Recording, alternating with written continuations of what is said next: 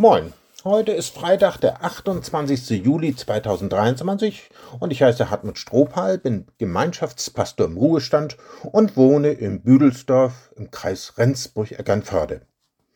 In dieser Welt passieren die unglaublichsten Dinge. Vor einigen Jahren wollten Vertreter der Stadt Tokio dem stadtältesten Bewohner zum Geburtstag gratulieren.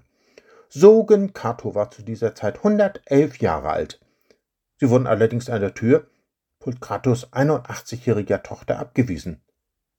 Nachdem die auch Beamten der Wohlfahrtsbehörde wiederholt einen Besuch verweigerte, schöpften diese Verdacht und forderten eine Untersuchung durch die Polizei. Die Polizei verschaffte sich Zugang zu der Wohnung und fand daraufhin die mumifizierte Leiche von Cato. Er lag mit Unterwäsche und Schlafanzug bekleidet im Bett. Zu ihrem Erstaunen war Cato zu diesem Zeitpunkt seit fast 30 Jahren tot.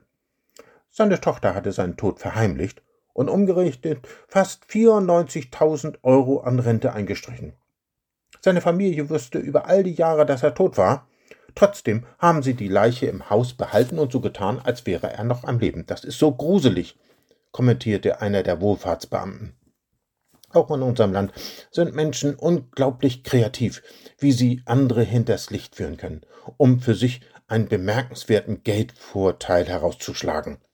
Das sind meist nicht die Ärmsten der Armen, sondern auch Reiche und Superreiche. Es ist, als ob ein ansteckender Bacillus immer mehr Menschen ergreifen würde.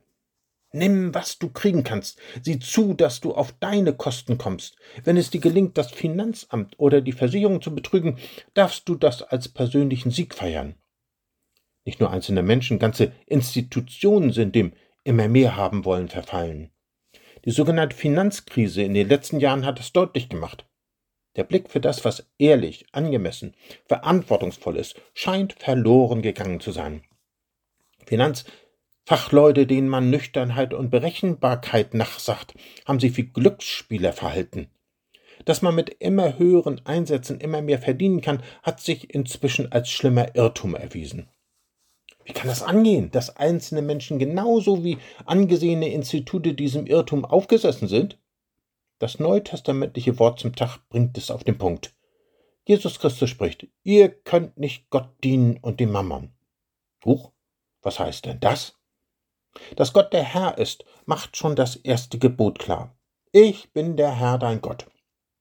Aber ist uns klar, dass sich Geld und Besitz als dämonische Macht erweisen können, deren Herrschaft mit aller Entschiedenheit aufgekündigt werden muss? Mit seiner Aussage, ihr könnt nicht Gott dienen und dem Mammon, stellt Jesus entscheidende Fragen. Auf wen setzt du dein Vertrauen? Auf Gott oder auf dein Geld? Wer gibt dir ein Gefühl der Sicherheit, der allmächtige Gott oder dein Bankkonto? Von wem versprichst du dir die Erfüllung deiner Wünsche? Von den Angeboten unserer Konsumgesellschaft oder von deinem himmlischen Vater? Jesus fragt dich und mich heute, hast du dein Leben Gott anvertraut oder dem Mammon? Du kannst nur einem gehören und gehorchen. Natürlich brauchen wir Geld für unser alltägliches Leben. Mit Geld können wir die Dinge kaufen, die wir für unsere irdische Existenz brauchen. Pass aber auf, sagt Jesus mit großem Ernst, dass dein Geld und Besitz nicht zur beherrschenden Kraft in deinem Leben werden, dem sich alles andere unzuordnen hat. Frag dich, wie du es vermeiden kannst, von der gesunden Konsum- und Wegwerfsgesellschaft total geprägt und angesteckt zu werden. Überleg, wie du der Wirkung von Werbung auf deine Psyche entkommen kannst.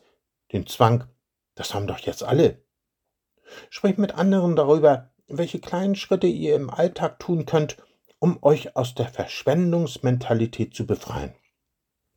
Für den verantwortungsvollen Umgang mit Geld hat John Wesley, ein vor 250 Jahren verstorbener berühmter englischer Erweckungsprediger, seinen Leuten eine knappe Anweisung gegeben. Sie ist auch heute noch beherzenswert. Erstens, erwerb so viel du kannst, ohne dabei deiner Seele oder deinem Körper zu schaden. Zweitens, spare so viel du kannst, wirf die kostbare Gabe nicht weg durch unnütze Ausgaben. Und drittens, gib so viel du kannst, tu Gutes nach deinen finanziellen Möglichkeiten. Wer das beherzigt, geht dem Gott Mammon nicht auf den Leim. Er geht in Verantwortung vor Gott, seinem Schöpfer und Herrn, gut mit seinem Geld und Besitz um und steht am Ende nicht als Betrogener da.